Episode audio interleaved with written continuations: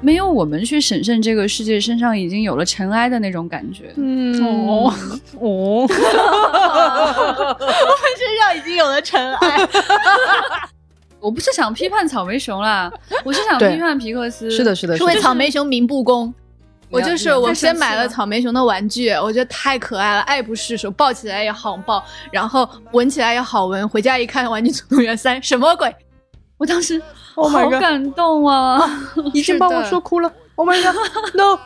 这一步是最有趣的，就是传统的男性反而在这个里面成为了一种绊脚石，就是啊，你跟怎么着那么走蠢， 就是哎呀，你不是要的，你咋这么多你怎么年还这样？ 就这种感觉。各位如果感兴趣的话，把四部电影连着看，嗯你就会感受到技术的巨大的飞跃。是的哇哦，我最喜欢它的地方是它的口号啊 “To Infinity and Beyond”，对就是是整个《玩具总动员》就从头贯穿的一个主题对，飞向宇宙，是浩瀚无垠。我在迪士尼乐园的时候，我就疯狂的追着《玩具总动员》的车，大喊“巴斯光年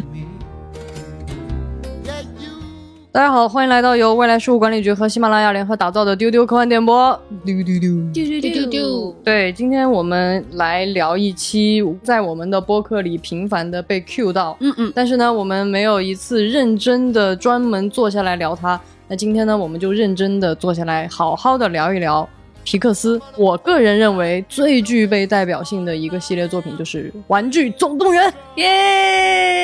耶！最喜欢《玩具总动员》了，是的，大家听到了啊！今天跟我搭档的有两位非常开心的嘉宾，他们过于的激动，以至于刚才我一度要摁住他们，而且他们还已经开始生气 了。具体原因一会儿大家可以听到。一位是未来事务管理局的局长季小婷，大家好，还有一位未来事务管理局的 IP 女王皮皮鲁达过问 里。 Hello，大家好。好有气氛。呃，我要跟这两位一起录《玩具总动员》，我压力很大，因为他们都是那种特别真情实感啊， 就是。特别真情实感，没想到是这种 评价。特别真情实感。当然，我对这个系列也是非常非常真情实感的。那今天我们就来跟大家分享一下，因为《玩具总动员》是一个九五年它的第一部，嗯然后它的第四部一直持续到二零一九年嗯才有它的第四部。反正我个人的 成长是被这个系列伴随的。嗯是的，是的，你们还记得自己小时候看《玩具总动员》的那种，或者说第一次看到的时候的那种感觉吗？我仔细看了一下这个时间之后，我发现就是前辈说的话，尽管有年龄的参差， 但它竟然也出现在我童年时期。哦， 大家都是被这个系列陪伴长大我的。确实是在嗯小学的时候看的呢，就是觉的得是的好可爱。当时就有一种哦，有人把我内心深处最渴望的一件事对，我每天都在琢磨的一件事给拍出来了，好羞耻 啊！我内心深处最隐秘的小秘密，就有一种啊啊，怎么会这样啊？这是哪家公司在干什么、啊？这种感觉但你还是很喜欢。就太喜欢了，对，嗯，太喜欢了，以至于产生了那种是羞的耻感，因为它太像你幻想的世界了。对，对对对，嗯怎么还有人把这种事情拍出来，大家公然在一起看呢？真 是。你好奇怪，我第一次听到对《玩具总动员》 有这种感受的人呢。 那郭姐呢？我觉得我小时候对《玩具总动员》的印象就是玩具， 就是还不具有能记住那些东西的能力， 就感觉确实是一帮很欢乐的小玩具在玩。然后长大了之后，我觉得是不断在重看的过程中才记住了这些玩具分别都是谁，然后他们都有哪些故事，啊也产生了更深的羁绊。我觉得这个说的也很对，就是你在很小的时候为什么会喜欢这个电影？你肯定就是觉得特热闹，这小玩具活了、啊，然后他们好丰富，他们什么都有，有有牛仔，有小冰人，就是你自己喜欢的很多玩具，你都能在那个电影里看到。就是不仅仅是很大的玩具、很复杂功能的玩具看起来很厉害，即使是看起来毫无功能的，对就是一个嗯塑料铸成的一个小冰人儿都这么厉害，然后冰人这才是最厉害的，好吗？对啊，你就但是你 玩在冰人的我大喊。是是是，它是有组织、有纪律，它是有逻辑的，但是它在玩具上肯定不像巴斯那样，就是它又能啊动，对然很多后又功能还有按键什么的，就是它嗯玩具功能是比较弱的。嗯然后它之所以这么厉害，它其实都是因为全靠你的想象和你的爱。对，是的，是的，是的，就是这个是我们今天要聊的第一个问题啊，就是为什么我认为这个作品最能够代表皮克斯，首先就是它的这个切入点，嗯它的这个切入点，我觉得绝妙到什么程度？每一个人在小的时候都幻想过你的玩具是活的。对这个东西，我对觉得不光是一种愿望，而是在我们理解这个世界的过程当中，你那个时候世界观是没有固化的，嗯，你会带入他们，你会觉得他们就是有自己的一个世界。对是的，的，我觉得这个是皮克斯特别了不起的一点，就是我们一直在说皮克斯是最有魅力的一个，能够在世界影坛占据那么久的顶尖对作品的一家公司。他每的次要出作品的时候，同期即将上映的电影都都很闻紧风张丧胆。 是是，我经常看到有很多作品，比如说在奥斯卡最佳影片输给了皮克斯，然后都会很服气，就说那怎么办？啊，这他是皮克斯啊。啊，对，就是他永远的那种真的明白童真那件事情，嗯而且他会给你一个新的世界。其次就是关于这个世界，我觉得《玩具总动员》在这一点上做得就巨好巨好。我们在看《玩具总动员》的时候，它虽然切中的是你那个最本真的那种愿望，就是我的玩具活过来了，但是它的故事并不是站在人类的立场讲的。嗯他并不是在说，哎，这个小主人安迪跟他的玩具怎么样配合就玩完成任具务作为人的附属品，然后他对们达成了小主人的某种愿望，是他完全没有这么讲完故事全不是，嗯，对他完全是站在玩具自身的立场在讲这个故事。对对所以你在看这个电影的时候，你跟这些玩具是站在一块儿的，没错，你体会的是小玩具的那种心态。嗯哦我觉得这是他做的特别厉害的一点。这也是我最喜欢它的一点，因为其实，在历史上拍过玩具跟人的关系的这样的产品其实是有的，，嗯，是常见的。是的，但是没有一次大家真的可以站在玩具立场上思考问题，嗯，对，就是总是站在人的立场上思考问题，这真的就是逊色的不是一点半点。而且他站在这个玩具的立场上之后呢，他给玩具每一个人都有了自己的情绪，每一个人都有不同的立场，没错没哦错，这个就很妙。然后再加上每一种小玩具根据自己的出厂设置，他们还有 不一样的功能。哎对对，这个他是在最剧情里棒面的嗯发挥不一样的作用。对。哎所以这样的话，你会就是非常的确信的知道，因为这些不同的出场设置跟他能做的不一样的事情，自然而然他就会形成自己的性格。是的，嗯，嗯，我们来帮大家回忆一下啊，我们先从第一集的 这个妙处开始聊，嗯给大家简单的回顾一下。其实故事很简单，就是巴斯光年第一次出场。对本来作为这个家里比较像是一个小领袖的我们的牛仔胡迪，对啊，突然受到了巨大的职业威胁， 所有的小伙伴好像都更喜欢那个能飞的奇怪的太空人，哎，那说话那样的，啊啊啊啊，端着神经质对对对啊，怎么怎么样？与此同时呢，他们陷入了一个不光是小玩具，就是理解小玩具的人、爱玩具的人都很害怕的一件事情，就是你有一个恐怖的反派，他不爱小玩具，他拆解、虐待他们。嗯，哇，所以这就是整个第一集的那种，现在回忆起来还是会有点毛骨悚然嗯毛骨悚然和害怕。然后我自己最喜欢的那个细节就是，当我看到他们 那个小兵人把那个对讲机搬下去，然后两边在用对讲机沟通， 嗯然后那个小恐龙把那个对讲机撞下来，然后大家还要把电池装回去，接着沟通，你就觉得真是拍手，就怎么这么厉害？妙 啊！对对对对对。嗯我觉得你们可以分享一下你们对这些小玩具的那种在那个世界的很妙的那些瞬间。就是我觉得他有一个最奇异的奇观瞬间，嗯哼，就是他跟人玩的时候，他显得就是没有自己能动的能力的，呃对就是尤其是乌迪的那个手臂，就是可以来回晃，嗯然后很不合理，然后看起来脸上有表情，但是看起来是完全不动的，是静态的状是态的，。是的，但是当主人啪门一关，所有人噌坐起来了， 对对对对对啊，就是他从那个静态的，完全是玩具的那种不合理的姿势，突然一秒进入到一种非常合理的姿势，然后嗯拥有了表情，那个太惊艳了。对，对真的是每一集都会有这样的瞬间，那你真的百看不厌。是的而第一次在第一集看到那个瞬间的时候，太惊讶，就是哦，就是它不是像那种一般的动画片，就是它给你展现的玩具是它的日常状态，也会是一个有点拟人的状态。啊，但是它在这个片子里面，面，它展现的玩具的日常状态就完全是玩具，哎，对对对对对，所以它基于这样的一个原因呢，它解释了生活中好多的事情，比如说你的玩具为什么你记得在这儿，它却在那儿呢？哎哎哎，有的时生候活中的神秘现象，神秘死了，然后有的时候明明找不到自己的玩具了啊，死活都找不到，就是所有地方都翻遍了，突然它又出现了，对，为么？太奇妙了。哦，你看，你看，你看，嗯我觉得这就是皮克斯特别了不起的地方。我相信他们在创作之前肯定也分析过很多这种哎，象、神秘现哦象、神秘现象，嗯然后最后找到了这个合理的答案合。理的答案。对啊，就是你想，你家里的可能那些带电池的玩具，有的时候电池会不见了，嗯或者摔出来了。你明明记得你把它放在一个很稳妥的位置，它为什么会掉在地上呢？嗯而且你明明记得你把玩具放在了床上，回家之后它跟另外一个玩具坐在一起了，嗯，很奇怪。啊，好几天有一个玩具都不见了，第三天它又出来了。哦，他去冒去哪险儿了了！天哪啊！那皮皮鲁达，你有什么特别印象深刻的那种？我对第一部的印象，感觉是我长大了之后重看才比较深的，就是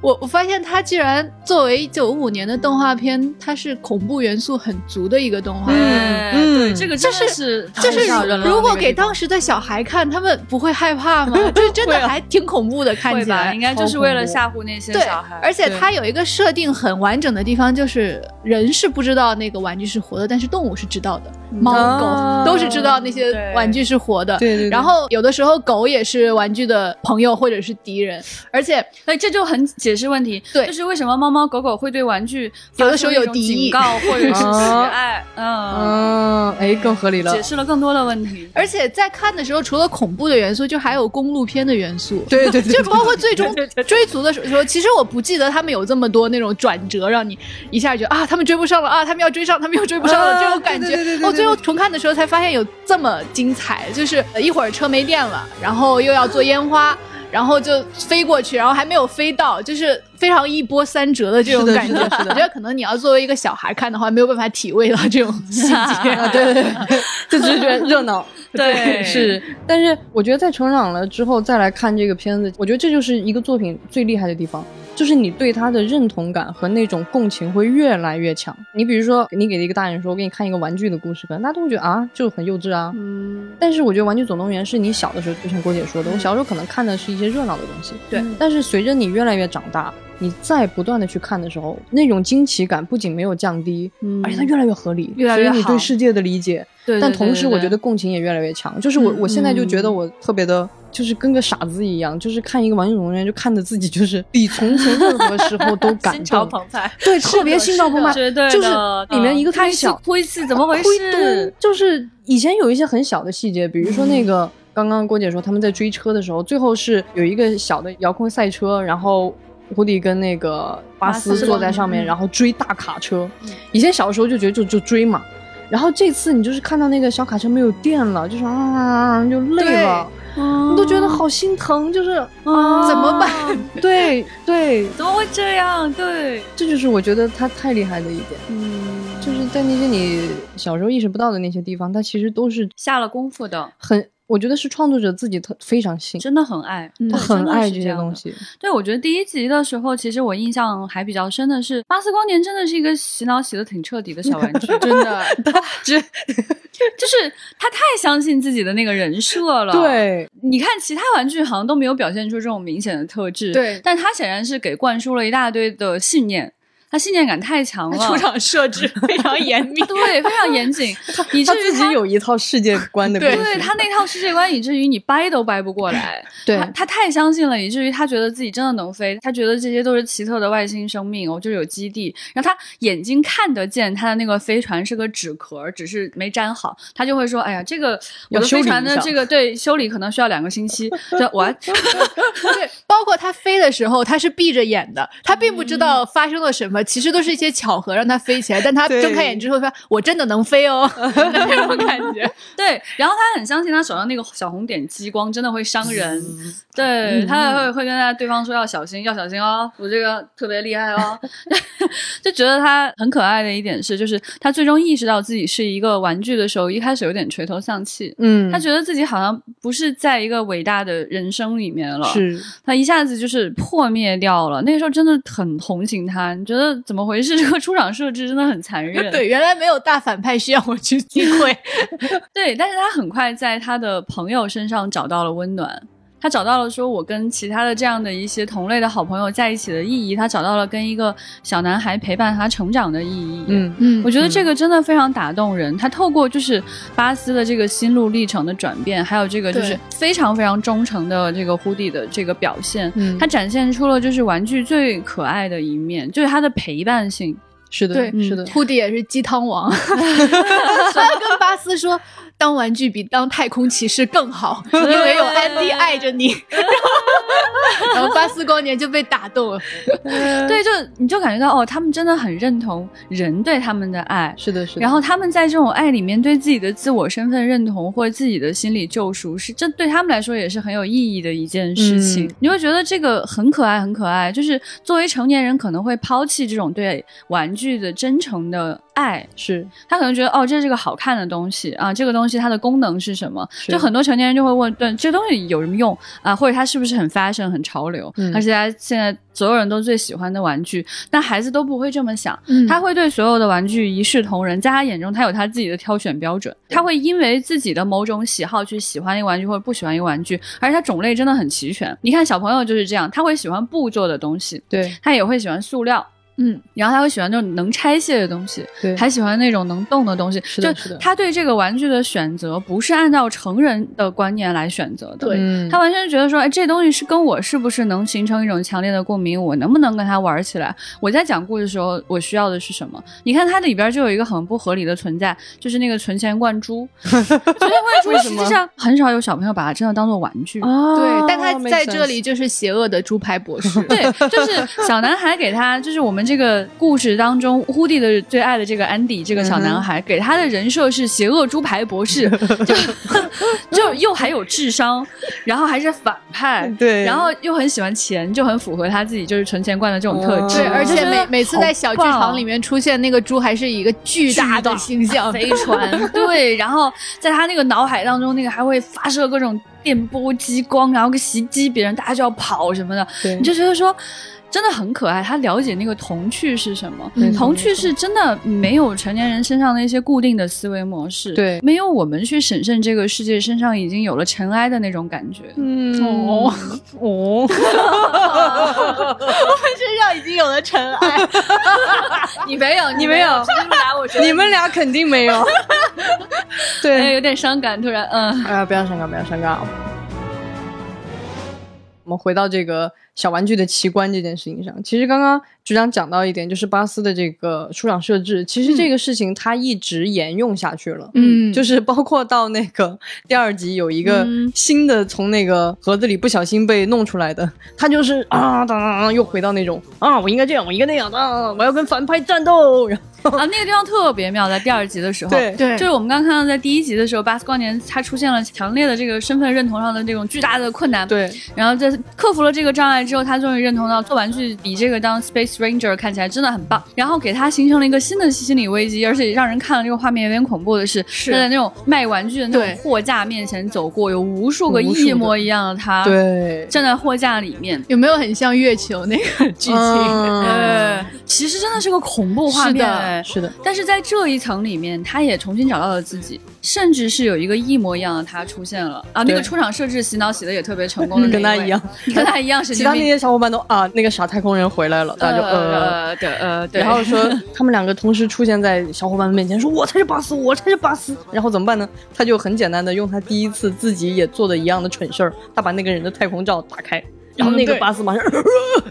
就窒息，没有空气，我们怎么活？ 然后其他小小其他小玩具就哦 OK， OK，我们就知道 一啊 OK，目了然。 对对对，就是在这一次，他也是形成了那种身份上的一次新的突破。我们对看到两个巴斯就是不一样，就是的通过刚刚那种小细节，就是的有没有经历过这个地球的毒气空气的巴斯是完全不同的。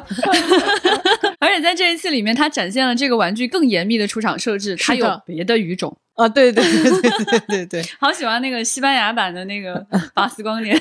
还会跳桑巴，而且特别妙。你会发现，他一旦进入那个西班牙语模式之后，他的动作完全不一样了。是的哎是的，完全变成了一个 perfect dancer，肢体语言突然有了很强烈的那种对有力量的舞者的感觉。对，我觉得我觉得他还很贱的，就是在在这一部里面，巴斯的那个反派是的，那一幕太贱了，太贱了！天哪，就是巴斯光年说：“我不会原谅你的，你杀了我爸爸。二二然后模然后仿的， 嗯，哎，最好笑的是当时因为是一个电梯正在往下掉，对所以那个巴斯也就那样后仰着往下掉，就 no，就那种浮夸的假假的那种 no， 对，关键是。他做完这个致敬星战以后，你还以为他们俩就进入了一个这个好像啊有点惨惨的反派的故事，嗯结果你一出来，最后他们一起哦他们在玩球，哎，我在跟我爸爸玩呢， 真的啊，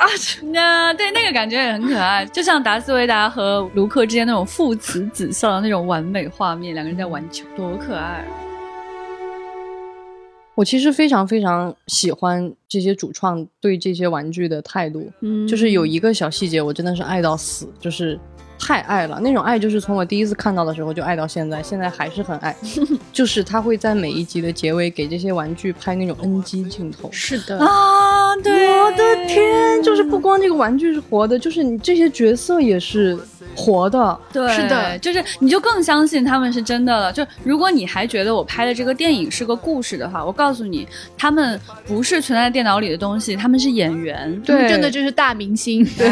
哎 演错了还会笑。对对，就特别可爱。因为其实我以前看电影最喜欢看就是他们的 NG 镜头，就是你会觉得特有意思，就是一个能感受到他们哦是这么把这个东西做出来，而且你对能感觉到他们之间那种很有趣的关系，对吧？而且你在那个 NG 里面，其实你在就尤其是第二集那个里边的 NG 里面，你就能感觉到，就是胡迪和那个巴斯关系真的很好。对因为是的他们一直在对一直在互相捉弄对方，当然主要是捉弄巴斯，就可以在他那个面罩上画各种东西，他戴上之后就嗯， 变成另外一张脸，就很可爱。，我觉得第二部其实卖玩具的目的非常明显 因为我在我在搜集幕后资料的时候有发现说，第一部大火的时候，他们其实没有做好卖玩具的准哦备，就大家非常喜欢这些角色，但是我买不到，没想哦到，对，所以第二部就是准备的更充分的来了。首先，它展示了巴斯光年。它是一个大 IP，它有完整的设定，它有宣在传那个视世界里频，是的，它有电子游戏，嗯，然后对对对对刚才前面说的那个反派居然是他爸爸。然 后呢，牛仔胡迪是虽然是被太空玩具取代了，但他在太空玩具之前也是最炙手可热的 IP。嗯对对对对，但是取代之后呢就是电视番剧对有有自己的电视的剧集，哇哦，但是他又成为了非常有收藏价值的古董玩具。哦然后里面还有一段那种很舒适的那种手工匠人来修他的那个视频，哦嗯那那你就能那看个到好胡像迪高度真的舒是适对真的是非常珍贵的玩具，对就是到这个地步了，你就一定要买。而且除 了以上之外，他还明显写了，就是他们的目的还是这个玩具不是只卖给小孩儿的，我们还嗯卖给成年人，对对因为呢，对对他们有很多地方写的那个玩具的那个收藏柜是儿童进入，儿童不能进去。哦嗯，然后，而且呢，还还要成对儿卖。从剧情和花絮里面，你都看到胡迪和巴斯是密不可分的好搭档，啊你必须要成对儿买。嗯然后我我其实我自己有看到过很多那个车上会吊那个胡迪和巴斯手拉手那个玩偶，就是这是非常流行的一个车的装饰。啊嗯，你看，你看，你看，用对，心就良苦哇，卖玩具的这个目的非常明显。而且他在里面当时他设置了一个收藏家，就是偷胡迪的那个人、嗯为什么要偷他？一开始我就以为是不是就是一个大叔特别喜欢这个玩具想偷走，后嗯来你发现、哦不是，他是想成套卖掉。对非常就是那识一货套里面，可能胡迪就是比较稀缺的，是所以的，他把胡迪加入进来之后，他整套卖掉就会卖上卖上一个很高的价格。电话那头的人显然已经疯掉了，就是那对种多少钱都愿意出，他甚至可以 cover 他的机票去日本卖对这个东西。嗯 对而且然他后它还里有面那个老头儿还不开 箱，对，那那个老头还是不开。箱的。 对，这都是长大了才懂哦，在对盒子里的手办好像更值钱一些。哦啊，整套的手办更值钱，而且最好笑的是，我真的我这次看我才意识到他是想卖给一个日本收藏 家，这一切显得就格外合理，对特别合理。估计就是秋叶原的某个 店。厉害厉害厉害厉害，想的特别的齐全。对，而且我觉得在第二集，他把这个第一部的世界观进行了一个升级，嗯是的就是从一个小小的家庭里的小玩具的关系，让你突然看啊到，其实每一个玩具它有它自己的一个是属于它的世界，有它自己跟这个社会的关系。 嗯对对对，你比如说对护理的巨大危机就是我要不要去过这种在博物馆里被嗯人仰视啊，然后这样精致的，然后跟我的这些本来在我的世界观里，他应该跟我嗯是伙伴的人在一起。对对对，在那个世界观里，他有一些伙伴，但是对这个胡迪其实以前不认识他们，没错，这就非常妙。他现在真正的伙伴是跟他完全来自不同 IP、不同年代 的巴斯光年。哦，对很他很突破你的那个背景的限制，是的然后让给你建立新的友谊。对我，我觉得这个就特别的了不起，而且这个对是我觉得皮克斯在这四部《玩具总动员》里在不断升级的一件事情。嗯就是不断的在让你看到小玩具有自己的世界，对而且这个是的世界正在越来越大，特别详细，特别了不起。对对，他把每一个人都设计的格外详细，就连芭比，你看芭比她的功哦能就很是明的显，就很喜欢漂亮衣服。她的 Ken 就是也很喜欢漂亮衣服。然后而且我我小的时候没有意识到，就是他其实当时 Ken 说的那句话也很有意思。嗯他说就好像我们是为对方而生的，啊，就这个话可能听起来是一句情话，但作为大人的你，All 哦 right, yes，我们来给大家复习一下第三部的剧情，大家应该都记得那个草莓熊，就是第三部他们的巨大危机，就是站在小玩具的角度，就是站在人类的角度，你特别能感同身受。就是安迪要上大学了，嗯，他成年了，嗯，他即将告别一个玩玩具的这种状态，而且他会对脱离这个家的时空。是的，然后这帮小玩具阴差阳错的到了一个幼儿园里，本来以为是天堂，结果发现一个反派对那里进行了严格的金字塔一样的统治。最后他们怎么样更改了这个制度，把它变成了一个非常温馨的一种方式啊，就是它也是又进一步的扩展了。这个世界观，但是它在这个里面呢，第一次出现了一个玩具的反派，但是呢，草莓熊变成反派，都是人类的错啦。啊都是人类的错。对这个对部分，请两位草莓熊批判专家进一步展开跟大家分析分析。这话说出来让人误会，我不是想批判草莓熊啦，我是想对批判皮克斯。是的，，是的，是是为的。草莓熊鸣不公， 对对，就是这么多年，我都会认同大家所说的那一点，就是皮克斯从来不会让人失望。皮克斯的作品就代表动画的最前沿，皮克斯最懂玩具，最懂人心，最懂是童趣。但是我不得不说，草莓熊的这个故事，对于草莓熊的这种设计，真的是皮克斯史上最大污点，耻辱柱。 这样对待草莓熊真的是对的吗？不对，草莓熊它之所以会变成一个有点像社会学家的进行金字塔管控的这样的一个很变态的存在，嗯它真正的原因都是因为人类没有能够更好的对待它。嗯，但在这个问题上，人类不但没有自省，还拍了这样一个片子去欺负它，真的是莫名其妙。最后还不给它自省的机会。嗯是的在最后的最后，明明它被一个收垃圾的人捡起来了，你以为真爱要出现了，结果很过分，还把它绑在垃圾车上，然后对要嘲笑它。是的，为什么不给他一个机会呢？，对我觉得他应该气死我！值得一个 happy ending 的，对呀、他虽然做错了很多事，但他仍然是一个有草莓味儿的抱抱熊。嗯，哦他当年那么被一个孩子那种如痴如醉的爱着，是因为家里的人带孩子回家的时候把玩具落在路上了。是这么巨大的致命的错误，首先人就应该反省。对，但是最恐怖的是，当草莓熊回到这个家，他们历尽千难万哦险，淋着雨，对腿都瘸了，哦啊坏掉了。回到家之后，他看到那个孩子怀里有一个另外的草莓熊，哦他那种本来是想就是历尽艰难万险回到爱的那种感觉，一下子被打破了。他意识到他自己是可以被替代是的。的，而且没有给他任何的原因，而孩子可能没有发现这一点，是这嗯全是大人的错。对，不但不反省，在多次能够让草莓熊有自我救赎的机会的时候，都没都没有让他得他是嗯到的自我是救的赎。是的，而且作为人类，他明明就是一个草莓味儿的抱抱熊，你不能原谅他吗？你就是啊作为导演，你不能原谅他吗？还要靠卖草莓熊的玩具来赚钱， 最过分 的是，对，最过分的是，草莓熊的玩具卖的非常好，对，尤其是在迪士尼那个 Toys 那个专区的地方，嗯很多无辜的孩子买了草莓熊回去，都不一定看过这个丑恶的动画 片。丑恶的动画片，我就是我太神先奇买了了草莓熊的玩具，我觉得太可爱了，爱不释手，抱起来也好抱，然后闻起来也好闻。回家一看，《玩具总动员三》什么鬼？就是啊，对，在反派那期有印象，大家可以回去听一下。当时郭姐义愤填膺的说，她抱着自己的草莓熊跟她说：“你不是这样的。”帮大家回忆一下剧情啊，在第三部的结尾，安迪已经把他的玩具转送给了一个非常爱玩具的、对玩具非常好的新的小朋友，叫邦尼，特别可爱的邦尼，我特非别常可爱的喜欢邦他尼。但是呢，如果我是玩具，我就很想跟他做朋友，完美的主人， 而且很亲切。那个时候我已经长大了，我大学的时候的闺蜜，她的英文名就叫邦尼。嗯，嗯，好的。但是这次呢，这个小姑娘因为要去新的学校，她非常社恐，他没有办法安抚自己跟新的小朋友的关系，所以他用那个小叉子做了一个， 就是用小垃圾做了一小个垃圾做了一小个垃圾小玩具嗯，对大家肯定都有印象，但是他上映的时间比较晚，大家可能都有印象。他这个反派，他讲的是一个就是那种带声卡的一个娃娃，但是因为他在打开盒子的那一刹那，当时的那个主人就发现他的声音那条线坏了，嗯所以他从来没有被爱过。哦他也是因为这个原因去说服胡迪说，哎你第一次跟你的小主人在一起，然后后来跟他分开，现在有一个新的小主人。他说：“你说的这些是不是很美好啊？我我也想要很想拥有试试。对你说的这些嗯痛苦、这些难过、这些爱的瞬间，我都没有过，我就只想试一次。嗯胡迪听了就崩溃了，那我这个就给你 给你吧其实这个反派一开始也是很邪恶的对啊，很恐怖的。然后他有几个那种傀儡的娃娃，这就是很躺在吓恐人怖主要是那个娃娃对傀儡很恐怖，就你一看就觉得哇 哦，对，然后在古董店啊，穿着西装，对很恐怖。然后他然又后他是里那面的种角色还吐槽说，那个 Benson 说你就很适合演恐 怖片，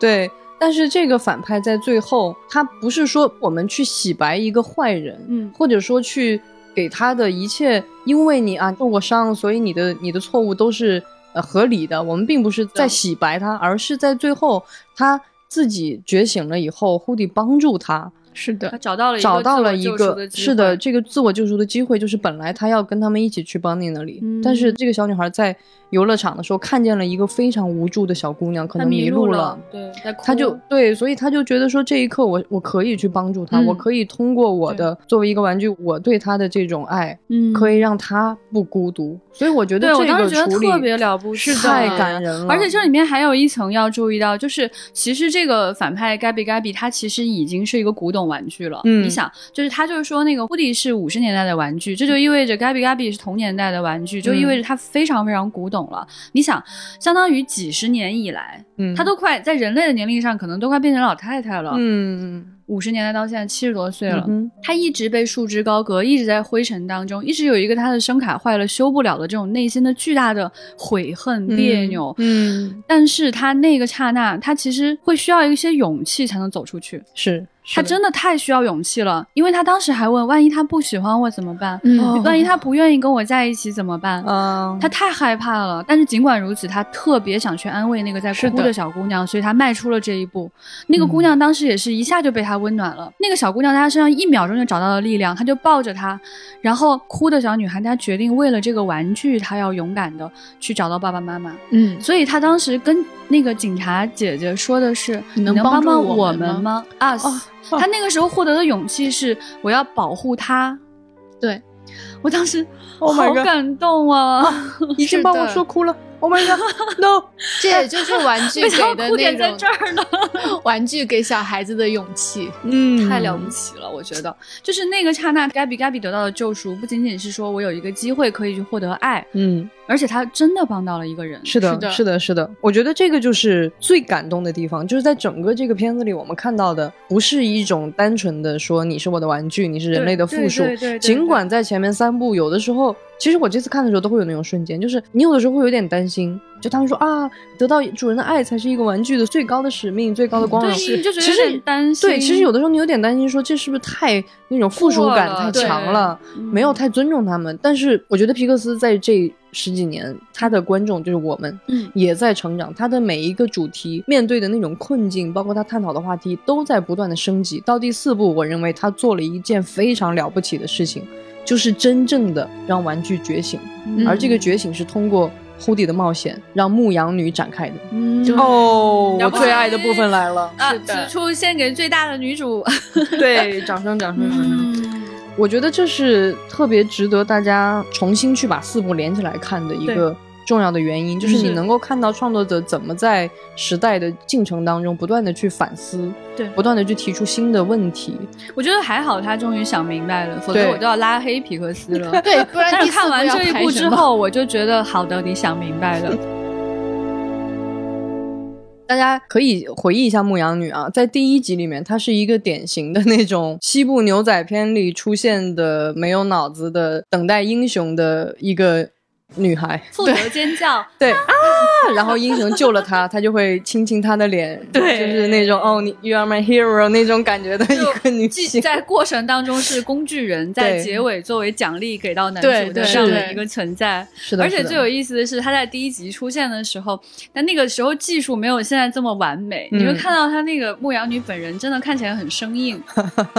看起来是一个不太能动的对玩具。对你看它那个材质的问题是它，它其实材质本来就是有点偏那种有点陶陶瓷瓷的那种，有点陶瓷啊的然后有点感觉泛着光，很很硬嗯的那个。对，所以在第四部他太帅了，太棒了！哇，太棒了！他在一帅个气一百分。，对，在一个游乐场，嗯然后他非常厉害的通过自己的机智和他的建立的新的社会关系，嗯对游刃有余。他那个生活腾在挪跳跃，哇，就是太利了用不起各种了小元件那种跳、对跑、飞起，然是后的你就感觉这真的是完全在他掌控当中的世界，她就是一个灵活的女英雄。对，嗯，然后她还有各种各样的朋友，有小跟班儿，有车，呃对然后还可以利用她的智慧跟爱，就能够说服其他的人加入到他们的战斗当对中。是的，太了有不计起了。谋，对，而且还能够招募贤士，然后还能够就是表现出自己真正的领导力，包括他面对他过去的领导忽迪的时候 说：“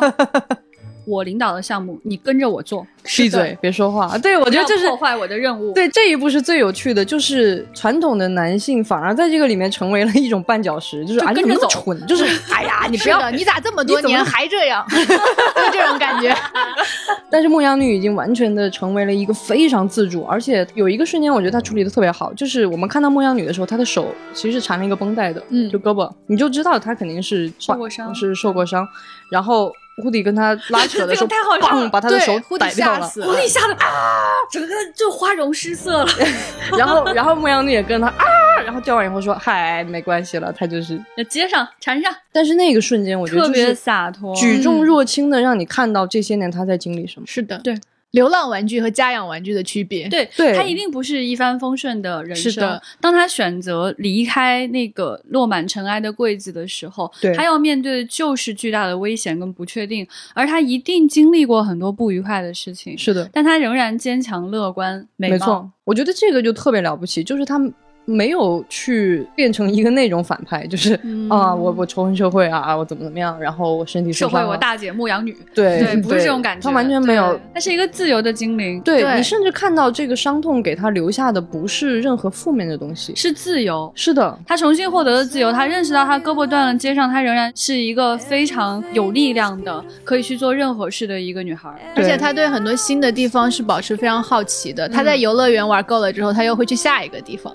嗯，所以你看就是你看，不管是他受的伤，还是他身上出现的任何一个小小的细节，你都会觉得他就是代表自由本身。是的，对，是的这个非常非常了不起。就是在此之前，我们都看到说，很多时候玩具是没有选择权的。对就是你对要么去依附一个主人，要么买回来被捡到，要么被送人。但在这个里面，它展现了一种自由的选择，嗯选择是很了不起的。嗯你看，盖比其实是在等待有一个人来爱他，对。对吧？对但是牧羊女在这里待了一段时间，就决定说咱们走。是的，是的太了不起了！而且我觉得在第四部，它真的是完全的重新的刷新了这个世界观。那一幕我真的太喜欢了，我昨天看的时候又哭了。嗨，嗯、啊嗯，巴斯来找他，就说我们我们可以上车了，赶紧走，车马上就要走了。然后他非常舍不得牧羊女，牧羊女嗯隔着那个栅栏，但是也没有呈现出那种哦、d o n t go，I need you，他没有说任何，完全没。有，她只是扶她只是着，对，但她就是没有说一定要去挽留你，她尊对重忽地的选择，因为对她嗯是的非常非常懂得，因为他们过去相处，她啊非常非常懂得忽地是一个非常认同主人的玩具，是的，她希望忽地可以做出自己的选择。是的，尽管我会想要跟你在一起，但我绝对不开口，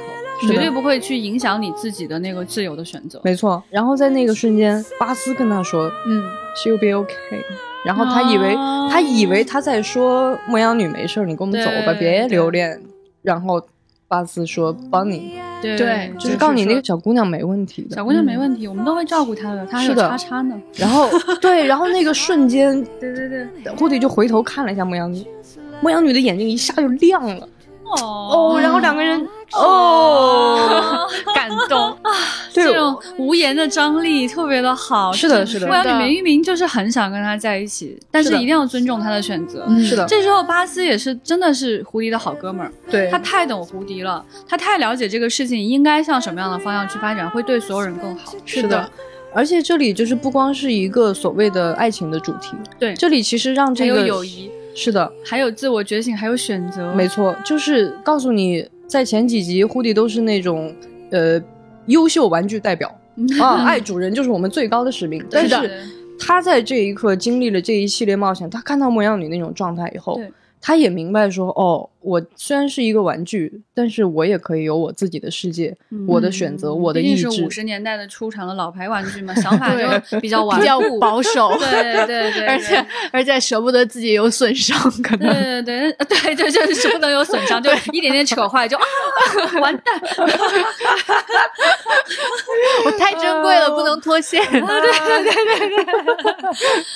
这里面就做出了一些很勇敢的选择，比如说他能够把那个声卡，就是他那个发声的那是个的设备给到嗯 Gabby。其实那个时候，我觉得也让我很打动的是，因为那个声音其实不是说给自己用的，嗯，嗯对那那个对，声音一直以来都是说给主人听，说给他最喜欢那个人类的，是的因为他自己本来就会说话，他不需要这个东西。对，完全不需要这个功能，那他去掉这个功能之后，他真的去掉了很多的附属特性，是的嗯，说的好，就为他下一步做出更自由的选择做好准备了。嗯我们经常会看到，在过去的镜头里，就是他的那个拉环会被卡住，就成为绊脚石，嗯 对对对 对对对吧？对而且他那个拉环被拉住之后，还呲儿，就是在最尴尬的时间发出了一句声音。对哦，嗯 对对，所以说这一次他失去了这个声线之后，他实际上真正自由了。我觉得他也有点像那种小美人鱼的故事，嗯好像你付出了声音，你有了双腿，你有了自由，嗯是这样的感觉。嗯，而且我特别感动，牧羊女最后把蝴蝶带到游乐场的最高的地方，就那种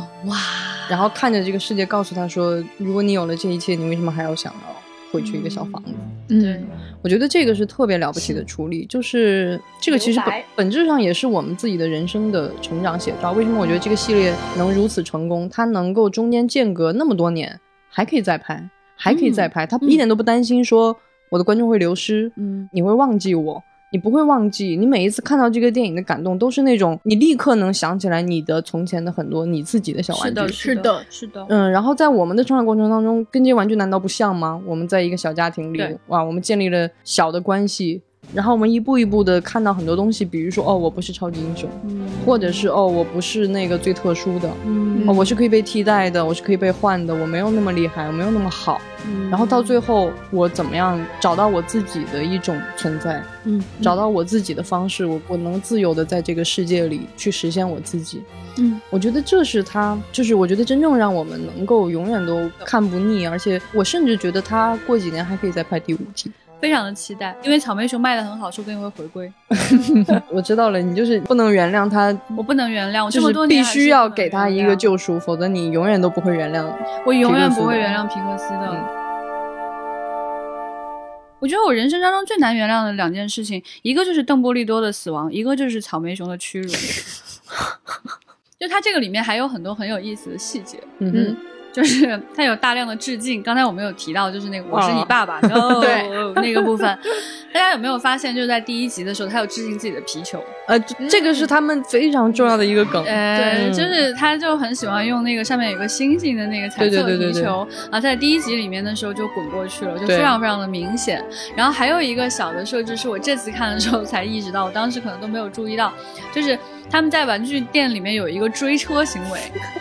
然后那个就是那个 Rex 憨憨 Rex 那个小大恐龙没有跟上车，对所以他在后边跟着跑，呃对。然后这个时候我们就看到镜头给到那个后视镜，然后土豆先生就看见 Rex 在后面跟着跑，跟着跑。这个画面是《侏罗纪》经典的画面。对，侏罗纪公园， 但是你觉得在《侏罗纪》里面那个画面真的很好恐怖恐怖啊！对，但是这个里面就有一个憨憨在追你，真的好可爱。嗯，是的，我是的还发现了两个细节，一个就是第二部的开场，它是用那种小朋友的脑内小剧场的那种科幻大片的那种开场，嗯对然后他用了一小段《2001太空漫游》的变奏。 嗯，然然后还有一点，我我这次发现的就是第三部里面那个 Bonnie，她有一个玩偶是龙猫，啊，对对对对对对哇，好可爱！对对对对对，对而且龙猫跟他们关系很好，把他们几个小玩具在那抛，哎哎，但是可能会会是版权限制，所以不能搞更多的动作。对，我觉得应该是，就是他们应该不允许龙猫说英语吧，所以他一直没有说过 话，也没有什么别的剧的情跟着龙猫为什么对要说人类的语言？而且没有性格，就是嗯他嗯就是嗯只是站在那儿憨憨的对站在那儿，对对对。但是你能感觉到，就是 OK，皮克斯是可以从吉卜力拿到 IP 的，厉害厉害。 鬼了啦！哎呀，我觉得特别神奇，就是我第一次看第一集 Toys 的时候，我有一个强烈的误解，就是我以为这些玩具真的是在卖的，啊哦，啊我以为他真的是从生活当中选了一些玩具进入到这个里面。嗯对对对，看的时候确实有这种错觉，就是觉得他们是针对已经畅销的玩具在做的啊片对子，而且那个时候其实对那个美国的玩具市场一无所知、啊，对对对对。嗯你就会觉得这肯定就是街上卖的特别多的那对种玩具，可能小孩都在玩《巴斯光年》和《牛仔》，所以给他们拍一部动画片。啊， 定制了一个动画对片嗯是的，是的，是的。然后可能还有这个，我就在想的特别多。我觉得可能是那个像恐龙 rice 还有猪排博士这种的，可能就是老玩具，然后也还想拿出来卖一卖作为配 角。 你从小就想的好多哦。对，我就觉得他们就是想想卖这些东西，因为小时候接触的一个比较早跟玩具有关系的动画片是变形金刚。啊，那那我那确就实完是个全卖玩具被的。洗脑了，认为说一定是卖玩具的片子。嗯，明白。其实我们刚刚说到《玩具总动员》系列特别能代表皮克斯，还有一点就是不得不去展开讲讲啊，其实也不是展开讲讲吧，就是各位如果感兴趣的话，把四部电影连着看，嗯你就会感受到技术的巨大的飞跃。是的哇哦，哇哦！玩具总动员》啊四部曲马拉松，对哎对的对的，因为你看第一集的时候，你就当时有点惊艳，你觉得这个玩具站起来这种感觉，哇，好精细。嗯是然后到第二集，你会发现，嗯就是那个下雨雨夜，对对对啊嗯嗯是的下雨哦，朋友们，水那是很贵的，对，水这个 是水和毛是视效领域最非难常做最贵的难以东西挑战的东西，对因为它对是很难用那个固定的，就是流体力学。对对，你看那个很复草杂莓熊的毛，它就很逼真。嗯对对，然后你到第四部的时候，你去看那个牧羊女的脸，对，那那种个光泽，对是的对，嗯，然后你会看牧羊女身上那个衣服的材质，嗯，哇哦，好漂亮！是的，因为皮克斯一直是整个世界动画工业的最尖端，他们是能够为了专门的电影去开发一嗯系列的新的软件、硬件，来完成自己想要的那个最高级的渲染。所以，为什么皮克斯的美学是非常有他自己的一个代表性和一个很先锋的一个嗯状态的？但是你又能看到他在这些故事里，他都都能够把这些技术跟这个他的所有的故事情绪都完全的融为一嗯体，就是包括做光这件事情。你看第四部，除了牧羊女身上那种非常细微的哎材质的反对哦光以外，它还有一个细节就是。他们俩再次重逢在古董店的时候，那天有一个阳光突然打过来，那些台灯， 然后那个灯被照出了五颜六色的光斑，对在那个地方慢慢皮克的斯，炫技，给你们看一下灯光。啊皮克斯就是会炫技给你们看一下那种阳光在那种水晶灯上面那种折射对的旋转。皮克斯就是炫技。你看他第一部其实做了很多动画里以前没有出现过的镜头，比如说动画的主观镜头。大家记不记得那个 Hoodie 有一个飞的，就那个小男孩拿着它在走廊上啊，嗯然后你就跟着那个镜头，完全是主观镜头哎视角，唰一个小玩具的那种嗯哎视角，这是多么了不起的！你小时候看的时候简直就百感哦疯了，就是我这是哇，上头！对这种飞翔的感觉，在一个小小的屋子里，我觉得到第四部他炫技炫的有一点，就是有些地方甚至让你觉得有一种呃， OK，I、know， 就是这就种是感觉。就那两个家伙，你们记不记得那个就是那个摊子上那个两个连在一起的那 Ducky 个和毛绒， Bunny，哦，那两只真的是他们俩绝了，又很话痨。然后哎他们说我们要怎么拿到那个钥匙，你们记不记得那一段？对，就在然后突然就开始幻 演想世界里 面。演各种剧场，就啊，对，然后攻击他老想去攻击人老太太，然后，然后，然后就反复背《巴斯光年否 No，然后这样呢，唰又演一段。 他就是那个瞬间，你就觉得你只是想拍吧，对你 就是跟这两个动物一样，你们你们就是只是想，我深深的怀疑那几段幻想是两个配音演员搞出来的，嗯，他们我俩很就怀是疑这他种们想风给自己格。加戏。是来为介绍一下这两位神奇的配音演员，这两位啊，就是真的太可爱了。我觉得看完第四集之后，我可以宣布这这一对是我在《玩具总动员》最喜欢的玩具 了。对，丫丫和那个兔兔，就是 Ducky 和 Bunny，他们是一对儿那个很搞笑的黑人小哥。然后那个给兔哥 Bunny 配音的演员叫乔丹皮尔，他是一个非常有名的拍惊悚片的导演， 就是像什么《逃出绝命镇》啊，然后我们，然后难怪他每次想的都是把那个老太太给对对吓对，他们俩就是那种一出场让人感觉毛茸茸很可爱的质感，结果一张嘴是那种黑人大哥哎呦那种 rap 的那种感觉，然后两个人还反差感齐心协力去踢那个巴斯的头，真的嗯对， 就恶搞。笑死。而且最后那个彩蛋也很好笑，他们就觉得自己有那种 laser 很啊，足，对他们变得巨大无 比，啊， 然后关键用那个是眼睛的激光去袭击整个游乐园，真的很无厘头我。真的很怀疑，就是这个导演本人自己加家，戏，对，我要这样。但是你知道吗？最令人嫉妒的是什么嗯？他自己加完戏以后，竟然可以用皮克斯的技术，很贵的技术耶拍出来。是的，其实这里加嘴炮也可以，哎对啊，也可以说嘛，两个人就叭叭叭叭一直说也可以，但是他拍出来，对，就真的有一种生产力过于旺盛，就富想裕就是啊，我这里对想要一个玩具随便做一下变大，然后发激光的感觉。皮克斯说：“好，给你拍哎，他出说来。那我这是毛绒玩具，他那有什么关系？这样不是更好吗？ 毛绒玩具就一拍即合，二毛啊玩就具是可以啊，对，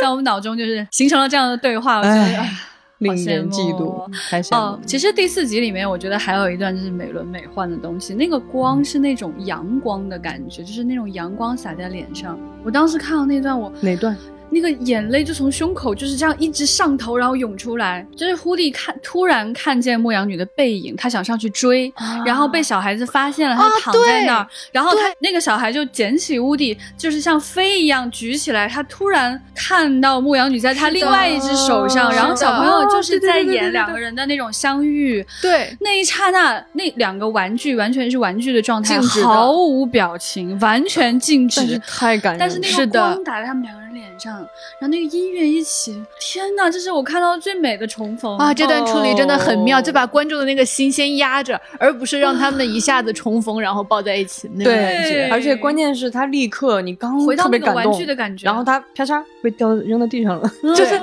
这这很妙啊，这个节奏太棒了。我其实特别喜欢巴斯光年，哦，是吗？哎对，就很奇怪，因为他长得并不是我喜欢的玩具的审 美，就觉确实得确实，就觉得呃有点土的一个那个有点土中年男子的长相，我靠，太过分了，这个渣，好 过他不是我喜欢的那种可爱风的那个角色，但是我最喜欢他的地方是他的口号哦 “To Infinity and Beyond”，就是对是整个《玩具总动员》就从头贯穿的一个主对，题飞向宇宙，是浩瀚无垠。哇，对于一个小玩具来说是非常感人的口号，不管是他在认知自己前，还是知道自己不是天选之子之后，这个都一直是他的口号。嗯 To infinity and beyond，就是一个小玩具怀揣梦想的那种感觉，啊所以他最后才会劝狐狸说你要去外面对去认知，对而且他们两个当时去有，必要。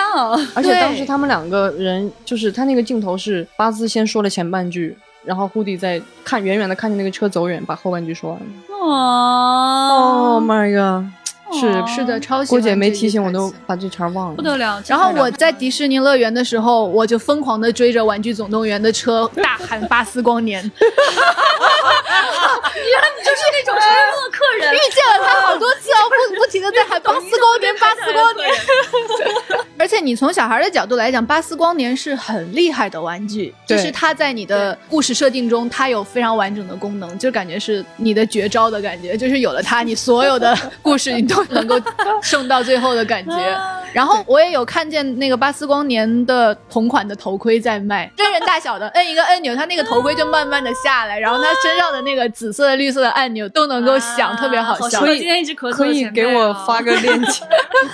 好棒啊！而且巴斯光年还是紫绿配色嗯哟。耶，什么？紫色和绿色配在一起最好看了，所有大机甲都应该是紫色和绿色。你们 这些啊，我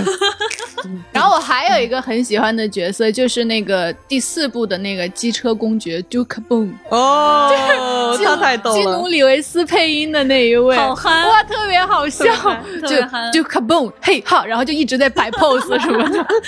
关键是，你看皮克斯到后面就有很多细节举重若轻，包括他说这个公爵，嗯对他回忆他的那一段往事的时候，就是那种又好笑又伤 心，就是很矫情那种。法国口音，就是 对，就那种音乐一响，刚那边一个灯，然后就重演了他当年那一幕。对，你会觉得他好很像有是在趣那个就加拿大的那种法语区嗯对对对对长大对，的是一个的，玩具。然后你会发现，就是说在整个的这个叙事过程当中，人物他的差异化也变大了。嗯，就比如说你在第一集当中，你会明显感觉到，它主要是那个忽地和巴斯之间的矛盾，其他小玩具这种凑热闹来看热闹的感觉。嗯，然后他们好像就是真的辅助剧情的工具人。嗯但是你看到最后一部的时候，你就觉得他人物差异特别大。比如我喜欢的这个兔子和这个丫丫，嗯，他们就很好笑，他们全程我都有一种他们有一种不知道为什么自己在这里帮忙的感 觉。然后不管大家发生什么特别糟糕的事，那个兔子它永远是那种这样半睁着眼睛那种很淡定的感觉，要搬东西就搬东西，要干嘛就干嘛。然后那个丫丫不是以为兔子死了嘛，呃对就毛出来了， 对对对对对对对，然后他就那种哎没事儿，我这个 那种感觉，就是你就觉得他那个人物状态是，他既参与了所有的剧情，推动了剧情，与此同时他有一种超然的淡定，有一种破次元壁的淡定，就有一种哎这些事儿都不是很要紧，没关系，等下就过去了。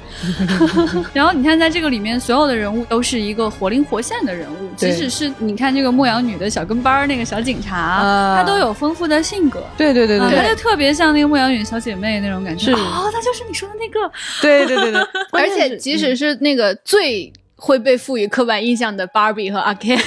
这也很很好笑，因为 Barbie。和那个 Ken 的那个形象一直就被以为是那种固定的那种，然后他们对只喜欢 party 和衣服的那种感觉。嗯但是 Barbie 也很厉害呀，然后 Barbie 也能为了朋友， 然后去去把 Ken 的衣服给撕碎，而且对于那个环节太对于 Ken 来说，我太的好笑了我的珍藏的衣服被撕碎就是天大的危机了，太好笑 了。其实关于看还有一个特别小的细节就很好玩，因为 Ken 不是跟那个 Bookworm 还有那一群就是打牌那帮人关系特别好嘛嗯哼他们都特别特别了解 Ken 的性格，嗯，所以当时那个 Barbie 假装是 Ken，然后他穿上了一那个宇航服去跟那个 Bookworm 要东西的时候，偷对东西对对，然后他转身的时候，那个书虫就看着他，穿高 跟鞋，看着看着看着看到了粉色的高跟鞋， 那一刹那我心里想完了完了暴露了，结果那个书虫哼。就转过去了， 他就觉得看也可以穿粉色的高跟鞋，然后他觉得这就是他的朋友看就是这样，只是有点嫌弃，但是呢，哎呀，没有说什么就不觉得奇怪， 就对有的那种活灵活现的对人物的刻画，然后那种友谊非的常表现，那太妙了。对，而且就是接你说这个，我就觉得就是你看他们对于这些玩具具体，首先它的性格就很鲜活了，其次它的什么地方做的特别好，就是它的功能、它的位 置以及它的动作。其实你嗯们记不记得那，比如说那种小冰人，他他说话就是那样的，啊啊啊，就那个手是那种。啊，我们就是要去那里了。然后那个嗯牧羊女的前那辈最个喜欢的就是小那个冰那个人她从车上出来，他从车上出来就是那种很机械的滋滋滋滋，然后过来，哎然后动作也很少，就他非常尊重这些玩具作为是的它本身的那个样对对对对子，对它可以是什么状态。然后包括，其实我觉得这个书虫的设计我非常喜欢。嗯你想想，在玩具世界有一个人能读懂所有人的说明书，哦，太不是它太是个太玩具智慧吗我了一直，都想问，它是个虫 还是个玩具啊它？是玩具，它是个玩具的，有这种你想玩具想。多恐怖，简直就是玩具世大界到 boss 了的。的参谋，就是他顶级读过所有的书，甚至连说明书都读完了。对，对，然后他知道怎么控制你们所 有人，你就啊这哇，知识就是一切。对，太恐怖了！我甚至在这一边看的时候，因为我小的时候对土豆那两夫妻是特别没有感觉的，哦，对对对，就觉得这种塑料玩具很难就是在那种意。对，啊就是那种啊，这什么中年妇 女，这中年夫妇，然后在那儿。那是因为他真的设置的很刻板印象啊。但是我这次都觉得他们好嗯可爱，很而且可爱而且我觉得他们超有用，就对是对对对眼睛掉在家了，然后捂住说对哦他在干嘛干嘛，还有那种把自己粘到一个饼上， 对这个设计真的太妙秒了，了，啊疯太狂厉鼓害掌。了。然后最后回来随便粘了一个细长的，哦，你亲爱的你瘦了，还长高了。就他真的很尊重玩具的特点。就是他第一次看到他眼睛耳朵掉一地的时候，你就觉得哇好可怕，但对于玩具又很不在意，就全部捡捡起来捡粘回上来是就的是的好了。是的对对对，就觉嗯得作为人类我好狭隘哦。 真的真的。哎呀，今天聊了这么多哈，我们时间有限，所以我们不得不收。但是呢，这个话题我感觉还可以再聊 八遍。对，然后也推荐大家去，有机会的话去上海迪士尼乐园，哦一定去。是的对，我觉得它最妙的就是说，把我们放在了玩具的视角，它把一切都变得变大了很大。有巨大的草莓熊，而且，如果我们人真的是玩具在那个场景里出现的话，不得不说啊，我们真比那个忽地还小特别多。 然后它还就是循环播放第二集的 BGM，特别特别的洗脑，一个厕所都是冰人的一个哎，对，有病人在那场地爬啊，对，特别妙。然后它里边主要的那个玩具，大家最喜欢的那个游乐设施就是 Rex 在控制一个小飞车， 对，实际上就是有点像那种什么海海盗盗船船之类的那种来回转的东西。但是 Rex 的控制你会觉得很不靠谱嘛，所以很 对惊险。玩起来的话，但是我还是比较喜欢巴斯的那个游乐设施，就你可以坐在那个小车车里，然后拿巴斯的枪打东西。哦，对对对对对对哇对，太那棒个了！那个也很好玩。对，对然后还有就是它有一个那个弹簧狗车车，就特别弱哦，智。啊弹簧狗好 厉害，弹簧狗好有用身。上没有任何尘埃。 真的真的 真的，是弹簧狗作为一个好古早的玩具，它没有任何精巧的设计，对嗯就两部分，然后它在每一次的冒险里头都能发挥重要非常重要的作用。是的，对是的，还有专门给他的梗，就是当时他们在丛林里面悄悄咪咪的走的时候，巴斯就问 Who's behind，就谁在后边儿。啊、那个狗说 Mine，我的屁啊屁。对，它其实 还有因为那个 Who is，其嗯实还有那个谐音在是谁的和谁在后面，嗯所以狗说我的，太可爱 了。哎，笑死了。那今天聊了这么多哈，非常非常的兴奋，我们要，呃，我我都有点语无伦次了，因为我回忆起了我童年的很多的小玩具，就每次我小冰人儿，每次我都会回忆起他们，因为小的时候对玩具也很真情实感。就是我小时候有一个呃困扰很多年，就是我睡觉的时候，我我旁边只能摆一个玩具，我就会觉得、啊 y o u know 嗯 you know what，对吧？你现然在后知道 They don't care。不是， 不不不，但那个时候我就会，你看我这个纠结做世界观的这个本能从小就有，我就加了一层设定，就是我晚上睡觉的时候，这些小玩具的灵魂都会到这一个上，哦，好复杂的设定哦，但是就 OK 解决了问题。 啊，好，这对，圆的挺好。对对对对嗯对，好，所以朋友们，今天的节目就是这样，然后也给大家留一个互动问题，在整个《玩具总动员》里，你最喜欢的角色或者是你最喜欢的那个部分是什么？嗯，对，欢迎大家在喜马拉雅、小宇宙给我们留言，然后也也欢迎大家加接待员的微信 f a a 杠六四七进丢丢的群，跟我们一起来聊天。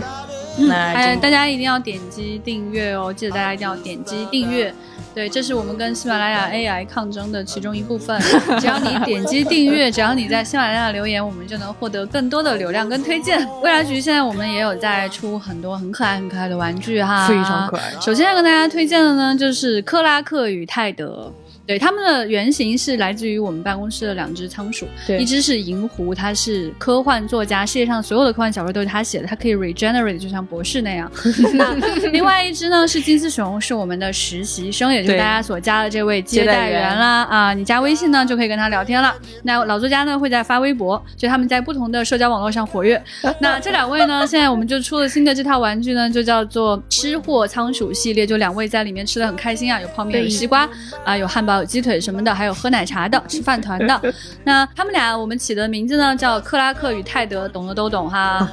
懂的都懂，克拉克与泰德，对对，我们还有一个系列呢叫外星小绿人，那我们每一个小绿人呢都会用一个不同的字母来代替哈，嗯啊，他们有就是 alien、beta，等等然后到现在已经到有开普勒，然后有这个啦啦啦，对，接下来我们还会出新的系列，大对家的可以来关注。每一个小绿人长得不一样哦，它的理念是这样的，因为在很多的科幻作品当中都会有这种绿色的外星人出现啊，为什么呢？它都是有原理的，因为大部分这个世界上的外星人真的都是小绿人儿，但他们长得有一些区别，只是都比较绿，对所以呢，我们给大家展现其中二十六位的真实面貌啊。对的欢迎大家去了解啊。至于他们为什么不是挂绳呢？没有挂绳，对，因为我们要对外星人有礼貌是的，啊。他们看到自己头上有个挂绳，被你挂在包上，心里会怎么想呢？是的，就是你可以把它哎放在桌子上或者床上跟它玩。